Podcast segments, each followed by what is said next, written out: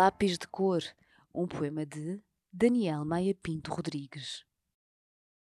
Amo-a, segundo creio porque lhe ofereço alecrins nas frases de improviso, porque desponto nas profícuas tardes de frémito do sol nas rosas, porque encaminho a noites buriladas de terna mas temporã felicidade, porque debago os cachos doces que surgem quando deixa as pálpebras.